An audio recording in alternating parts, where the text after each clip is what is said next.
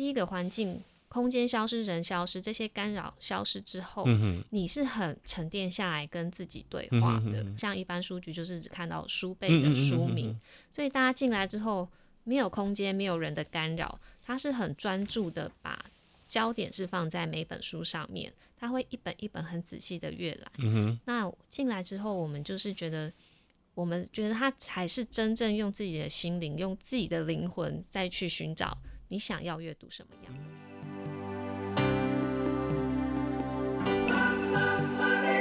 欢迎收听《南方生活》。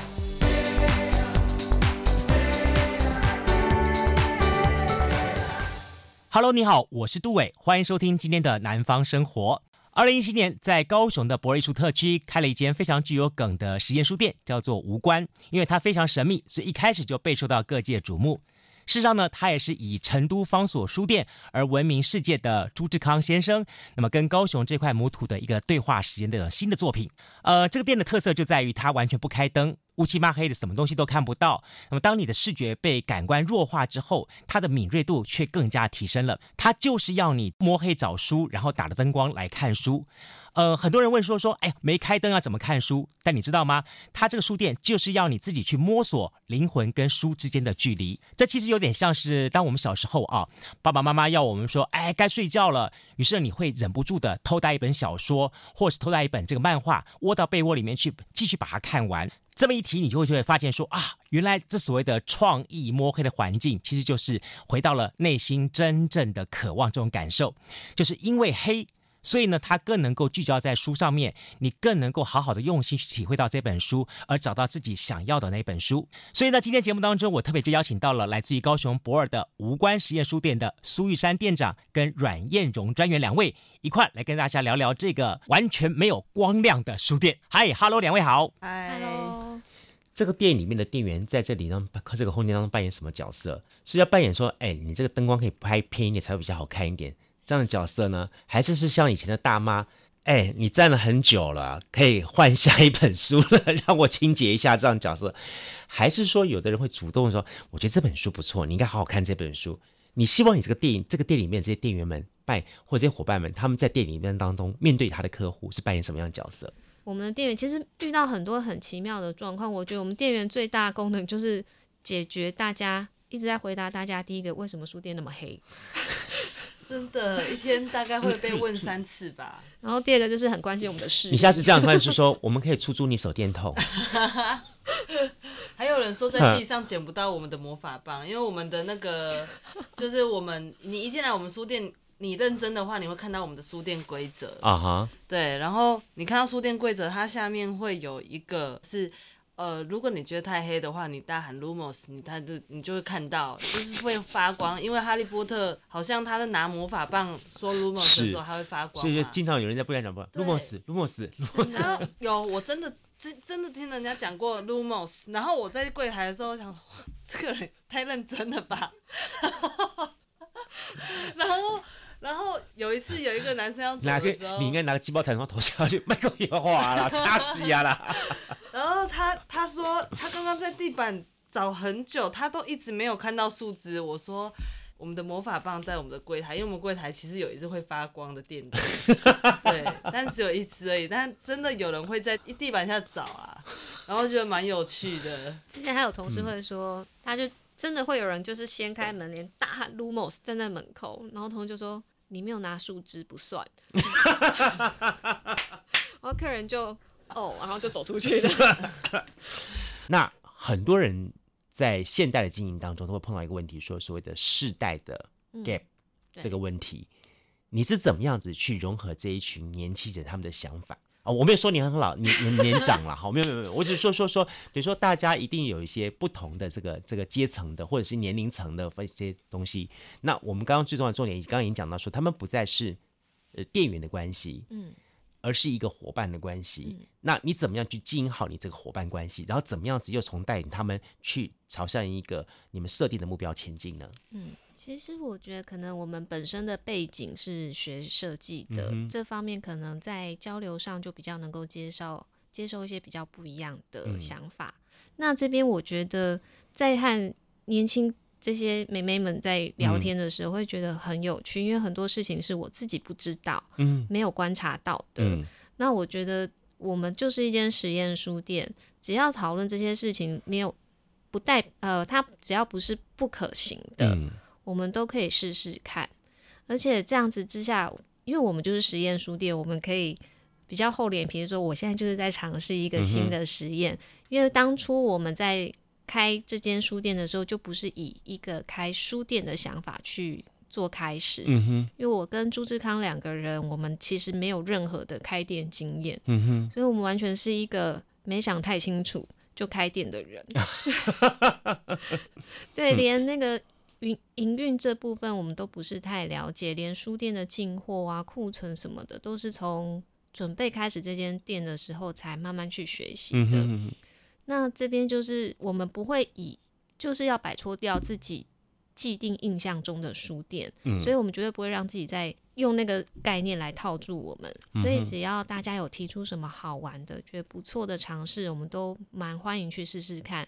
呃，从他们身上我们可以学到很多，因为呃，他们这个世代的成长背景一定跟我们不一样，所以可以为我们带来很多新的想法跟概念。嗯、那最明显的就是说网络使用的这个例子，那常常像我就要扒着他们问说，那个脸书跟那个 IG 到底怎么怎么弄，怎么操作？你，你不是我这个时代的啊。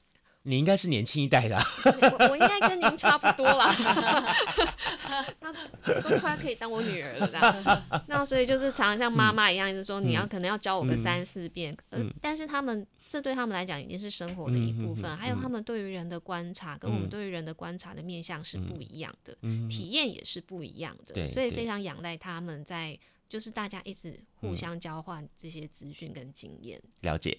那这部分我们来请教一下燕荣哈，燕荣你做 marketing 对不对？marketing 也不太算是、欸，嗯、我来讲负责项目好。好，OK。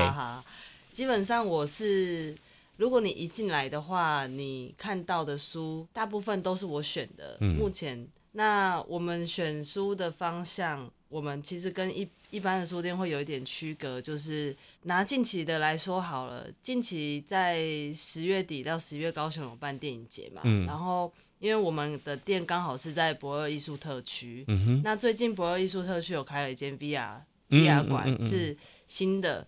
那我想说，哦，一定会有很多新的导演啊，然后从外地来的人会一定会来到博尔特区。那是不是要利用这个时间点去挑一些给这些人的书，就是专门。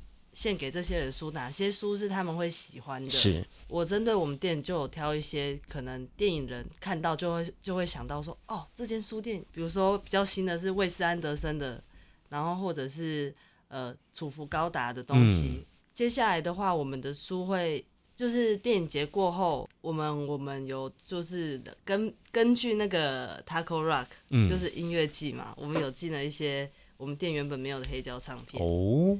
然后也是希望说，因为除了呃跟活动相关的之外，其实也很多观光客，那我们就挑了声响乐队的唱片进来店里卖。嗯嗯、那也是希望说，哦，可以替台湾音乐做一些事情，嗯、然后也可以跟着时事，就是我在我们书店里面，你可以跟着我们跟着时事走，嗯、哼哼不是不是像一般死板板的这样子。嗯哼哼对。我们店里面其实第一个，我们店员不做书的推荐，嗯，因为这边是每个人是保持着不同样的心情进来的，嗯，我们就说你是要用自己的心灵去找书，所以我第一个，我店员不会知道你想要什么书，嗯，所以你你自己去找。客人的话，我觉得第一个就是我们通常就是他有兴趣的时候，我们才会去跟他介绍。嗯，其实这我们之前有一个美国的媒体也有来拍摄过我们店，然后他下的标题就是。人的就是人跟人之间的接触减少，互动减少，嗯、但是你多了很多跟书的互动。而且我看下面的评语，好多人都说太好，他们好想要来这间店，因为他们很不喜欢跟人互动。对，我觉得这是现在世代大家已经处于一种，我只要在自己一个人，就是我可以靠网络跟别人沟通，但是我不喜欢。面对面跟人沟通，所以这些人进来他会觉得很自在。既然他说他是一个实验型的一个书店，嗯，他的任何东西都是可以说是被尝试的，对，我们从开业到现在，差不多是一年不到的时间嘛，差不多不到。对，嗯、你们在这个十年多这一年的时间当中，做过哪些的尝试，或者一波有过哪些？因为我知道，说说你们书好像一个月换一次嘛，对不对？嗯。嗯，那你们曾经从开业到现在换过几波主题了？嗯、我们其实应该是大主题不变，嗯，嗯，但是我们的书一个月轮一次。是只进呃再挑一些新的书进来，但是其实我们的书只要被买走之后，补、嗯、上的都会是另外一本书哦，就不会是原来那种。对，因为我们进的书的量，每一本书量都很少，嗯、哼哼就是一当下这个时节、嗯、哼哼或者是这个月，大家觉得应该氛围会是什么样的，嗯、哼哼而且我们觉得在这个主题之下，其实这种种类的书很多。那很多客人来跟我们聊天，嗯，反而因为空间变暗，客人反而很爱跟我们聊天。那 我觉得也很很有趣，就是跟大家交流，大家不会觉得说，为什么我们的书店的书，他们好像平常都没看过。嗯，那其实并不会，因为我们都是从很一般的管道取得，只是说这些书在一般的书店很多藏书的。状况之下，它被分类之后，它是消失的。嗯哼。那在这边，我们把它集合起来，等于是我们透过我们先选了一次书，嗯。那他们这样集合起来的时候，大家还有书的摆设方式，会让大家更留意这样的书，嗯哼。跟他到底在讲什么。嗯。那所以大家进来会觉得我们的书是带给他们很多惊奇的。嗯。那从一开始到现在，我们就是几乎就是一个月就会换。多选一些书，所以有些书可能一开始大家来逛的时候会找到这本书，但是现在你可能已经找不到，因为已经卖掉了。嗯，那我们这当中从一开业到现在尝试过的，就是我们有把议题在更往成人、更成熟一点的方面走，因为一开始就是实验，所以一开始我们都会有点怕怕的。Uh. 但是实验下来发现说这是蛮被接受的，嗯，所以我们的。那每个领域，它可能会再走更极端一点。那甚至我们有配合讲座，嗯哼，然后或是选比较特殊的商品，嗯，应该很多媒体或是很多游客来会很惊讶，说走到我们的店里面会有一区小产品，很漂亮，但是不知道是什么，嗯，仔细一看发现那是成人用品，嗯，对。那我们当时也是觉得这些产品看到，因为我们本身本身都是设计出身，所以那时候。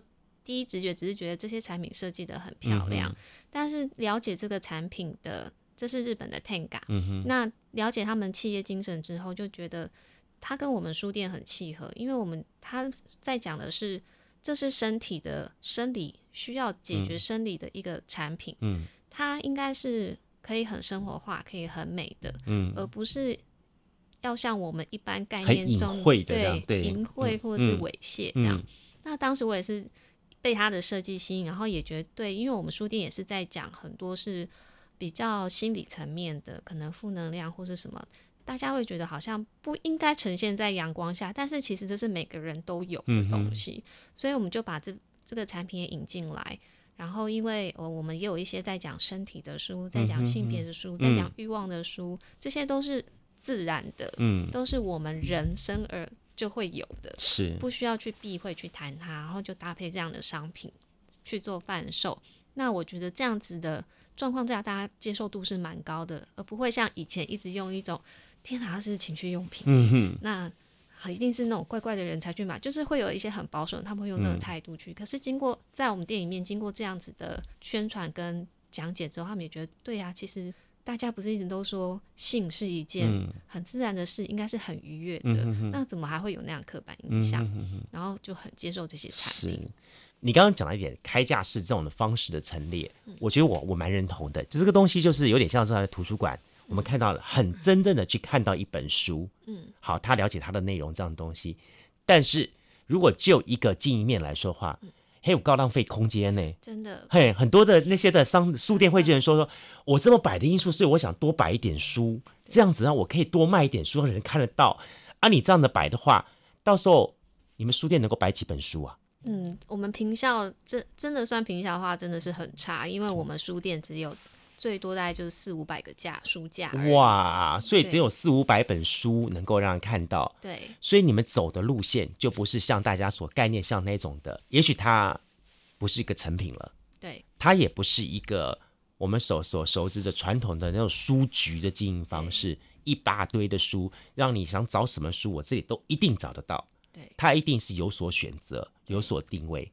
好，当我们看到了无关书店用这样的方式在做空间陈列了，我们看到的是它拥有一个非常不一样的躯壳，但是它的 soul 在哪里？就要靠你们来来给予它这样一个灵魂了。嗯，你们用什么样的方式来挑选出它的灵魂跟定位呢？嗯，我们其实，在一开始的时候也不断的尝试。嗯，那后来最终的比较确定的方向就是我们呃。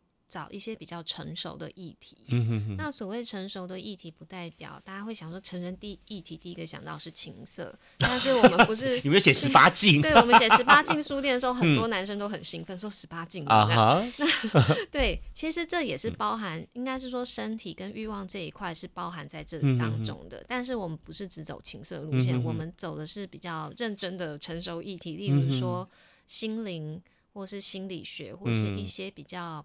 隐私一点，或是说现在人比较压力比较大，他会有一些负面压力会需要宣泄的时候，嗯、那我们是把这一块就集合起来。嗯，那想象说大家在这样子的安静的宁静的，不是说我们空间完全安静，而是说进来那个氛围是宁静的，在这样的气氛之下，你会想要阅读什么样的书？当你只有自己一个人的时候，嗯、夜深人静的那种感觉，所以我们走的都是比较属于大人。比较适合的议题，嗯，那十八禁其实是因为这样而产生，而不是一开始我们就立为十八禁，而是因为、okay, 我们都一直以为你是性别研究所的，我们也蛮乐意跟这样子的议题合作的。Uh -huh. Uh -huh. 那只是说当时我们就是先走成熟议题，嗯、那觉得说其实有些议题真的不不太适合。未满十八岁的青少年或是小孩子来阅读，嗯，因为他可能太沉重或是太是太深沉。了解，所以我们才立说，呃，希望就是十八岁以上的人再进来。Okay, 嗯，像刚才提到我们贩售成人商品，嗯，这件事情在一开始我们也很忐忑，嗯，然后想说书店跟成人商品这样的结合好像很奇妙。有啊，在日本有。对，但是在台湾没有。没有对。对，那当时 TANGA 也是蛮大方的，就让让我们做小量的测试尝试，uh -huh. 然后发现，哎，其实大家接受度蛮高，因为其实这真的就是我们的一个需求，只是没有被发掘，或是说环境的限制造成大家比较去少了这一块，它可以。购买到这样的产品的途径，嗯，嗯，那我们就是所有事情我们都可以尝试一段时间，不对的话我们再调整，嗯，因为这个世界已经转变真的是太快了，嗯，我们一定没有办法只用一套方式就让这个书店一直维持下去，嗯，必须一直的调整跟改变，对，我觉得就是放宽心，然后再看大家的反应，我们再做适度的调整，这是很好玩的一件事情。好，所以我觉得真的是无关时间书店，真的还有很多很多发展的空间可能性。嗯、才不到一年的时间，对，就已经有这么多的趣味的事情发生了。嗯、接下去再走，我相信五年、十年、二十年，还有更多更多有趣的事情发生。但我们先不要走那么久，我们先讲三年好了。好、嗯，有一句话给三年后的玉山，你会想留一句什么样的话给自己？嗯，我觉得应该就是这辈子。居然做能够有机会做这么多的尝试，真的是很难得。因为我从小到大，我真的没有想过我会开一间书店。嗯、再来，我真的没有想过我会卖情趣用品。就是怎么可以因为这间书店，然后做了那么多很有趣的事情？我觉得店正要开的那个时候，刚好是高雄很多书店面临关门的时候，心里是很很害怕的。但是我觉得这几年。还不到一年的时间，让我获得的，我觉得这已经不是金钱能够衡量的。嗯，那我觉得从中得到非常多的乐趣，还有就是跟人之间的互动，然后还有观察到。每本书啊，都像是一个独立的世界，我们等的知音来加以找寻、来探索。嗯，在这个非常黑的实验书店里面。我觉得最重要的重点就在于是说，当你选择一些书，在好好仔细阅读的时候，你不必在意到外界的目光，你更能够随心所欲的挑选你所想要看的这一本书。好了，今天节目到此告一段落。再次的感谢朋友们节目收听，当然也欢迎你分享给喜欢看书的朋友们，或者是说对那些什么事情都想找的人一块儿来共同做的朋友们，让他们能够亲自走一趟这个书店，来感受一下只有书和他自己共享的一个空间。呃，当然，如果你有类似的故事的话，也非常欢迎你用脸书搜寻“南方生活”，声呢是声音的声哦。您可以在这一集的贴文底下留言，或者是私讯给我们共同分享。我非常期待能够看到您的这个留言，您的每一条留言、讯息、按赞，我们都会仔细的来看。当然，对我们来说是非常大的鼓励跟支持喽。如果你是用 Apple Podcast 来听完这集的话，哎，拜托一下，请帮我们留言给五颗星按赞，分享给你觉得会喜欢这集的朋友们，来一起分享来听听，好不好？再次感谢大家，你收听的是南方生活节目，我是杜伟，下次再见，拜拜。